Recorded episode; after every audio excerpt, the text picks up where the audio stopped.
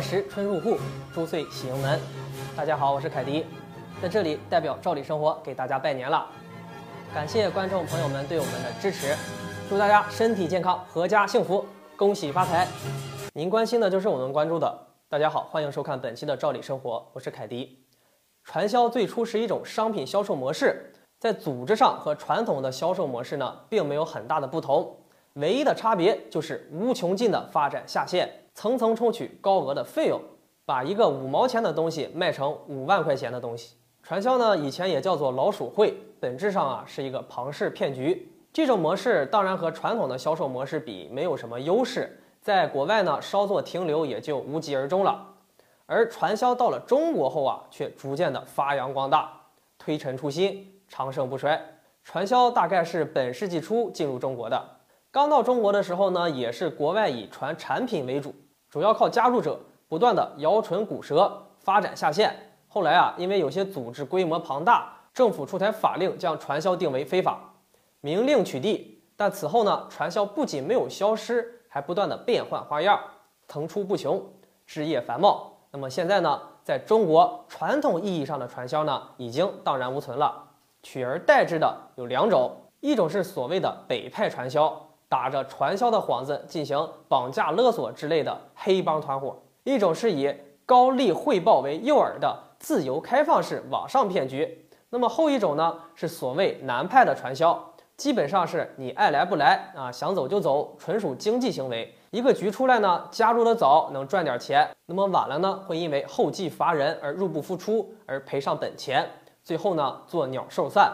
那么风险和炒股票啊、期货差不多。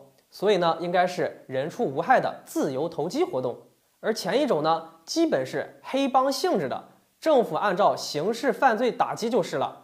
如果政府真的如此做了，那么至少北派传销啊，早就烟消云散了。所以啊，现在传销的泛滥，主要是以绑票勒索的组织被冠以传销之名，居然就仅以传销治罪，那么使原本成本高昂的绑票犯罪呢，变成成本较低的传销罪了。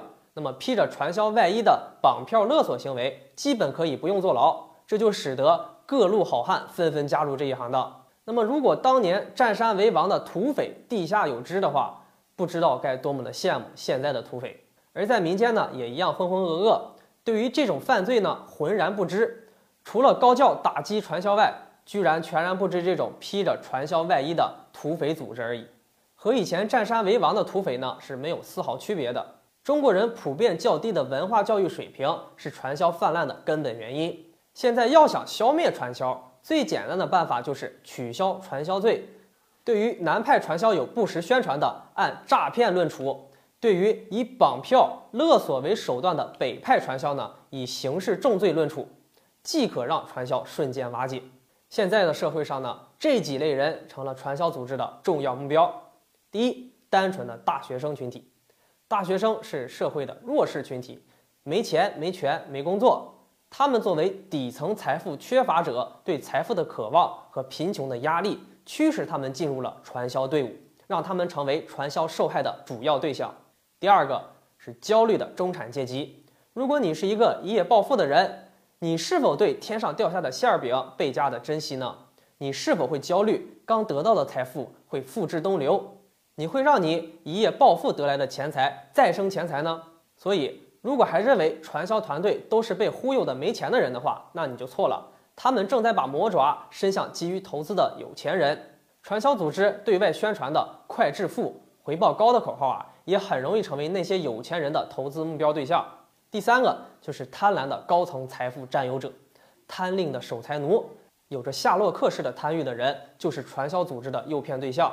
那么传销害人害己，过完春节呢，很多人又要投入到找工作的大军中了。希望大家保持警惕，远离传销，踏踏实实的靠自己的实力和智慧挣钱。好了，本期的话题就跟大家讨论到这里，我们下期再见。